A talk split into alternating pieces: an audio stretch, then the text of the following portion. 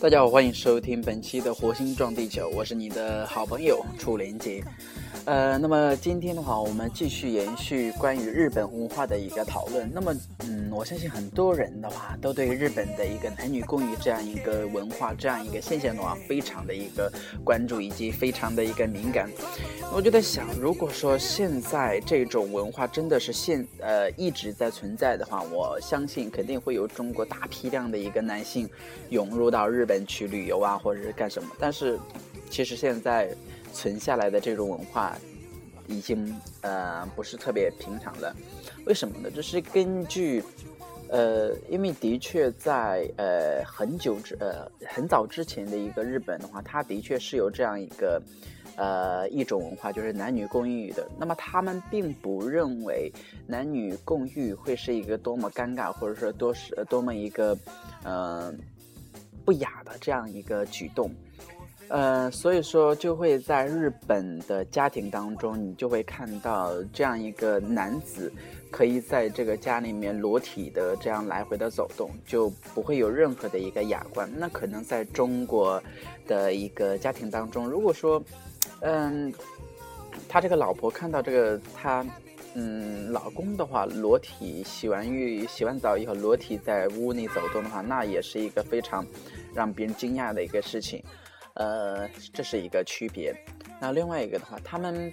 可能吧，他们是对于这种呃人体对这种裸体，或者说对这种这种呃自然原生态的这种这种人人态的话，可能会比较嗯容易接受。嗯，当然了，我们在看待这样一个事情的时候，我们就在想，哎，如果男女共浴的话，是不是真的会发生那种淫乱，或者说是那种嗯性行为啊？呃，在日本的话，呃，可能那种文化之下的话，不像中国人这样的淫荡，看到任何一个女的话就要上去，呃，跟对于人家日本的话，会比较有那种精神信仰，不是说所有的都是啊，像我们看的 AV 那样子，非常的一个嗯呃色盲哦，或者说是色狼这样一个一一个态势。当然，他肯定会有的，因为他们对于这一方面的一个接受度，这这这方面的一个开放度是比较容易接受的，所以说就会有大批量的男艺人或者女艺人跻身到 AV 界。嗯，那对于男女共浴的话，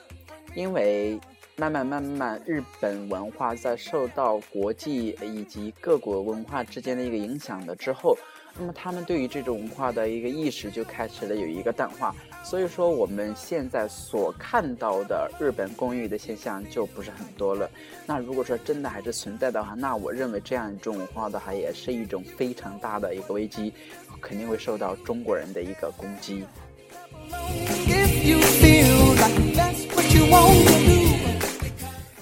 那么对于呃日本。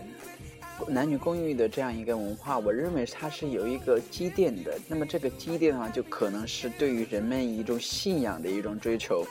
呃，他们有信仰，所以说他们能够克制自己那种本性的那种东西。呃，中国人很多时候就是缺乏了信仰，所以说就会胡思乱想这些乱七八糟的一个事情，那么就会导致了我们会对日本男女公寓这样一种现象进行一个误解。